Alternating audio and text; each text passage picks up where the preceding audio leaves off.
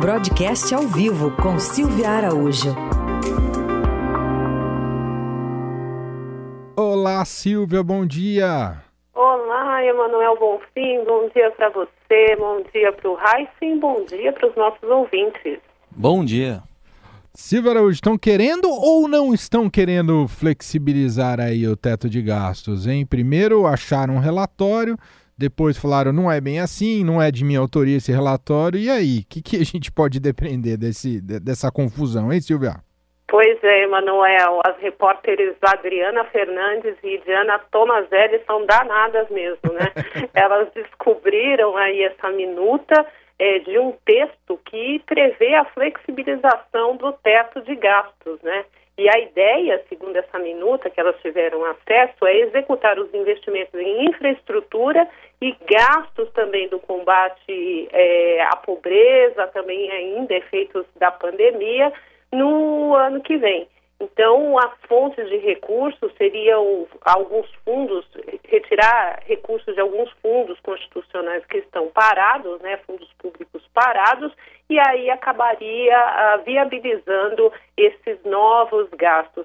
Agora, Emanuel, o curioso dessa história toda é que esse, esse texto seria enxertado na minuta, na realidade, essa minuta seria enxertada no texto da PEC emergencial. E a PEC emergencial é justamente aquela PEC que ela ah, prevê o acionamento de alguns gatilhos para conter os gastos. Então, é meio que um contrassenso estar se estudando esse tipo de flexibilização dentro de um projeto que tem como objetivo frear os gastos do governo. Para a gente lembrar, ali na PEC emergencial, um dos gatilhos, por exemplo, é você é, até conseguir cortar alguns salários se esses salários subirem muito acima da inflação. Só para a gente lembrar, é, o teto de gastos, ele limita o gasto da máquina pública a inflação acumulada nos últimos 12 meses terminados em julho do ano anterior. Então, o governo sabe que não tem recursos para financiar, principalmente obras, né?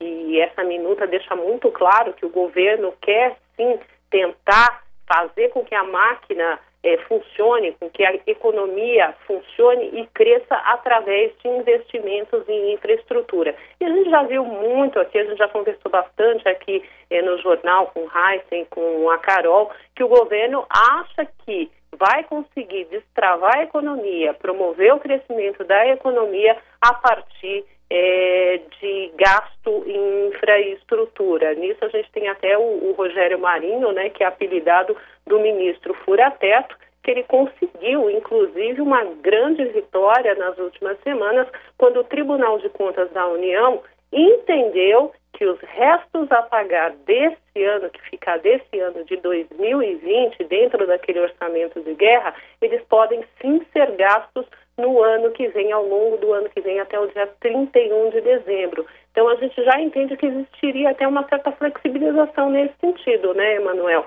Mas os parlamentares querem ir além de 2021, quer encontrar um jeitinho para também gastar mais a partir de 2022.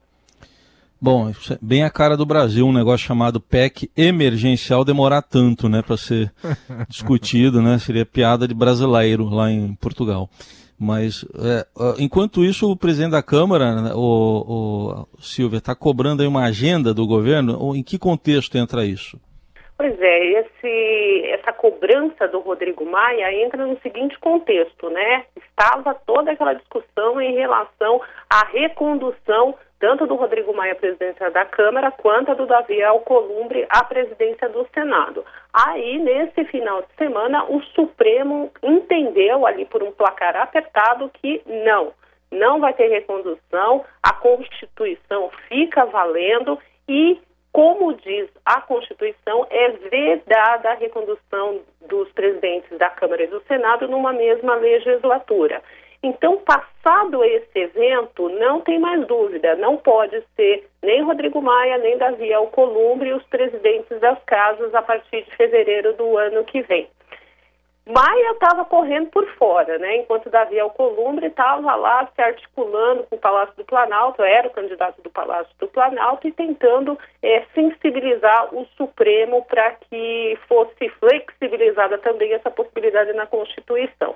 Como isso não existe mais, os dois têm que trabalhar agora no restinho do ano pelas pautas é, importantes que estão ali no Congresso Nacional. E olha, tem pauta muito importante para ser votada. A gente lembra que precisa votar a LDO, que é a Lei de Diretrizes Orçamentárias, que vai reger o orçamento, que o orçamento sim vai ficar para o ano que vem. Essa LDO ela foi prometida para ser votada na semana que vem, no dia 16. Precisa ser votado também os vetos presidenciais ao PL, ao projeto de lei do saneamento no Brasil.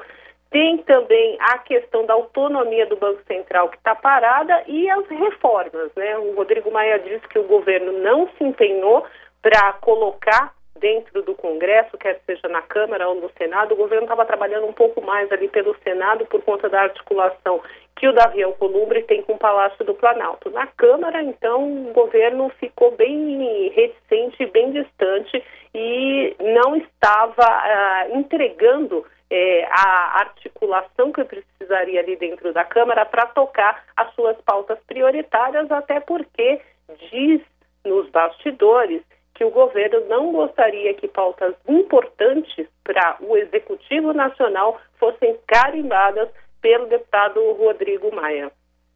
Silvia, para a gente concluir, hoje tem IPCA, temos acompanhado esse movimento de alta da inflação. IPCA deve confirmar isso, Silvia?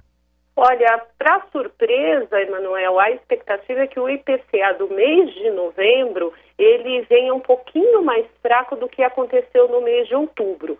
De qualquer forma, se a gente fizer o acumulado dos últimos 12 meses desse IPCA, né, de 12 meses de novembro do ano passado a novembro desse ano, a expectativa é de que pela primeira vez nesse acumulado o IPCA vai ficar um pouquinho acima do centro da meta. O centro da meta de inflação é 4% e a estimativa é que ele deve ficar ali em torno de 4,2%. De qualquer forma, toda essa pressão que a gente tem visto na inflação nos últimos meses, ele esteve bastante presente no mês de outubro, arrefece um pouquinho agora no, no, mês de novembro, né? Porque esse dado é do mês de novembro, e agora em dezembro a expectativa é que tenha uma aí um pouco mais forte, até por conta do consumo, né, Manuel?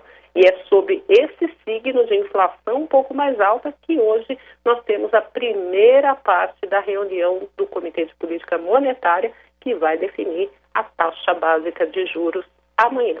Muito bem. Quer dizer, teremos um, uma definição da taxa de juros que, que, que, será até o fim de 2020. É isso, né, Silvia?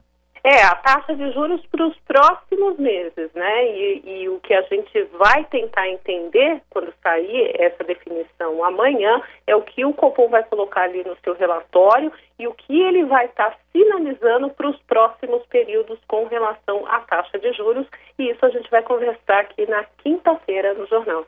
Perfeito. Silvia Araújo, do Broadcast Econômico da Agência Estado. Muito obrigado, viu, Silvia? Até.